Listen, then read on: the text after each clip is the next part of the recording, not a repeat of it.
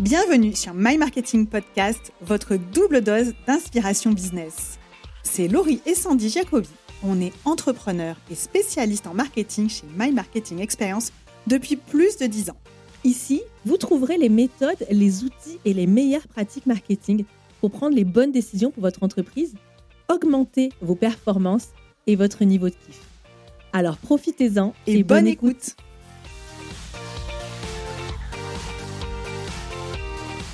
Bonjour à tous, aujourd'hui on va aborder un sujet crucial mais aussi douloureux pour tous les entrepreneurs. Comment gérer les retards de paiement? Les retards de paiement peuvent sérieusement mettre à mal euh, la trésorerie d'une entreprise et fragiliser sa structure. Et pourtant, on observe souvent des réticences, voire pire, des oublis à signaler ces retards de paiement, de peur notamment de froisser le client. Pourtant, il est essentiel de se faire régler dans les temps pour assurer non seulement sa sérénité personnelle, mais également la pérennité de son entreprise. Et rassurez-vous, il est possible de gérer ces situations délicates en douceur sans avoir à recourir nécessairement à des mesures extrêmes. Aujourd'hui, je vais vous partager six solutions pour résoudre les problèmes de paiement en retard. La première euh, solution, c'est la relance automatique. C'est vraiment la première étape. Si on a un logiciel de comptabilité, en règle générale, il est tout à fait possible de le configurer pour que, une fois que la facture est générée, on puisse paramétrer des relances automatiques et personnalisées qui vont être automatiquement envoyées au bout de X jours. Cette approche non conflictuelle permet souvent de résoudre le problème sans heurts, juste avec une petite piqûre de rappel. Pour info, s'il s'agit d'une facture d'acompte, je vous conseille de ne pas démarrer la mission avant d'avoir reçu le règlement. Et une fois le règlement reçu, vous pouvez démarrer la mission. Ma deuxième astuce, mon deuxième conseil, c'est la relance en personne. La relance automatique, c'est très bien, mais il y a un moment donné, ça ne suffit pas. Dans ce cas-là, il est temps de personnaliser la communication et de soit décrocher soi-même son téléphone, soit d'envoyer un mail personnalisé mais non automatisé, soit il existe aussi le moyen de communication que vous souhaitez, un message sur WhatsApp. Ça dépend de la communication, du moyen de communication que vous avez avec votre client. Cette approche, pour moi, c'est déjà le niveau au-dessus puisque vous prenez de votre temps pour engager la, demande, la relance euh, du paiement. Si c'est une mission récurrente ou si vous êtes engagé dans une mission, donc qu'elle est en cours, moi, je vous suggère simplement de prévenir votre client gentiment que si les sommes ne sont pas réglées, eh dans ce cas-là, vous mettez la mission en suspens jusqu'à ce que vous puissiez recevoir les sommes sur votre compte et dans ce cas-là, reprendre la mission. Cette approche directe montre au client l'importance que vous accordez à être réglé, à ce que cette facture soit réglée. Et je dirais que plus vous allez être à l'aise avec ça et plus ça sera facile pour votre client de l'accepter.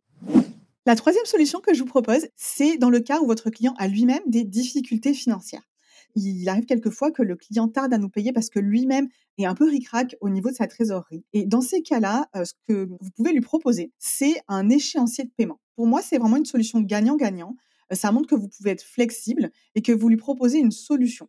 Ça peut même renforcer votre relation puisque vous faites preuve de compréhension et vous lui proposez un échéancier raisonnable pour régler les sommes qu'il vous doit. En revanche, je précise que à partir du moment où il y a un défaut de paiement sur l'échéancier euh, qui est euh, accepté par les deux parties, dans ces cas-là, eh ben, il faut passer à l'étape supérieure. La quatrième étape, c'est la mise en demeure. Lorsque euh, les relations amiables, on va dire, ne suffisent pas, ça ne veut pas dire qu'on va se fâcher avec son client, mais il est néanmoins nécessaire de passer à une communication un petit peu plus formelle. Et envoyer une mise en demeure par courrier recommandé, c'est une étape légale qui va marquer on va dire, la gravité de la situation pour le client, mais qui va lui quand même lui rappeler que vous êtes prêt à entamer des mesures un petit peu plus formelles pour récupérer les sommes qu'il vous doit. Néanmoins, ça reste une solution peu onéreuse puisqu'il existe des modèles en fait euh, que vous pouvez utiliser, euh, puisqu'en fait ça, ça, demande quand même de respecter un certain cadre.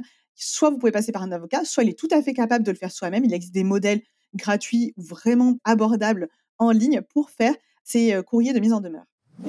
La cinquième étape, c'est la société de recouvrement. Ces sociétés, le recours à une société de recouvrement, c'est vraiment l'ultime étape avant d'envisager ce qu'on appelle une procédure judiciaire. Alors moi, personnellement, je ne suis jamais arrivée jusqu'à la procédure judiciaire, mais il m'est arrivé d'avoir recours à une société de recouvrement, assez rarement, mais c'est déjà arrivé. Ça signifie dans ces cas-là qu'on va externaliser le processus de recouvrement. Ça peut s'avérer quand même efficace mais aussi un petit peu coûteux puisqu'il faut savoir que ces personnes-là vont euh, faire les relances pour votre compte en utilisant de méthodes, on va dire, de pression légale pour obtenir les règlements. Mais en retour, ils vont eux-mêmes se commissionner sur les sommes récupérées. Donc, vous n'allez pas récupérer la globalité des sommes. Euh, en revanche, ils vous ont fait gagner du temps puisque euh, dans ces cas-là, ce n'est plus vous qui allez négocier avec votre client le retour des sommes dues. Un sixième conseil, euh, ce qu'on appelle chez nous la botte secrète, c'est l'empathie. Au-delà des méthodes, une approche qui est basée sur l'empathie et qui est inspirée directement des enseignements de Dale Carnegie dans son livre Comment se faire des amis, euh, peut transformer une situation tendue en opportunité. Traiter chaque client avec compréhension, s'impliquer dans la résolution du problème et établir ce qu'on appelle une connexion émotionnelle positive, ça va être les clés, ça peut être en tout cas les clés non seulement pour récupérer l'argent, mais aussi même pour améliorer nos performances de vente. Donc, euh, dans ce cas-là, on peut non seulement récupérer des sommes dues, mais ces enseignements peuvent vous, également vous aider à vendre. Ça, c'est vraiment une externalité positive. C'est une méthode qu'on a déjà testée à plusieurs reprises de manière efficace chez My Marketing Experience. Et pour plus de détails, je vous renvoie à l'épisode 77 de My Marketing Podcast avec plein d'exemples concrets. En conclusion, rappelez-vous que l'objectif principal, c'est de maintenir une bonne communication ouverte avec votre client. Et en adoptant des processus clairs et transparents dès le départ, comme la signature d'un contrat détaillant les conditions générales de vente et les modalités de paiement, vous posez les bases d'une relation commerciale claire et respectueuse. Et si malgré tout ça ne suffit pas, il existe toujours le recours légal. C'est moins confortable, c'est pas forcément là où on veut aller, mais néanmoins, si on vous doit des sommes, il ne tient qu'à vous de pouvoir les récupérer et des solutions existent. Gérer les retards de paiement, c'est un défi, mais avec de bonnes stratégies, il est possible de les surmonter tout en préservant la relation commerciale avec le client. Si cet épisode vous a plu, n'hésitez pas à le partager avec un entrepreneur autour de vous. Et ensuite, rendez-vous sur LinkedIn pour me dire ce que vous en aurez pensé. À très vite pour un nouvel épisode.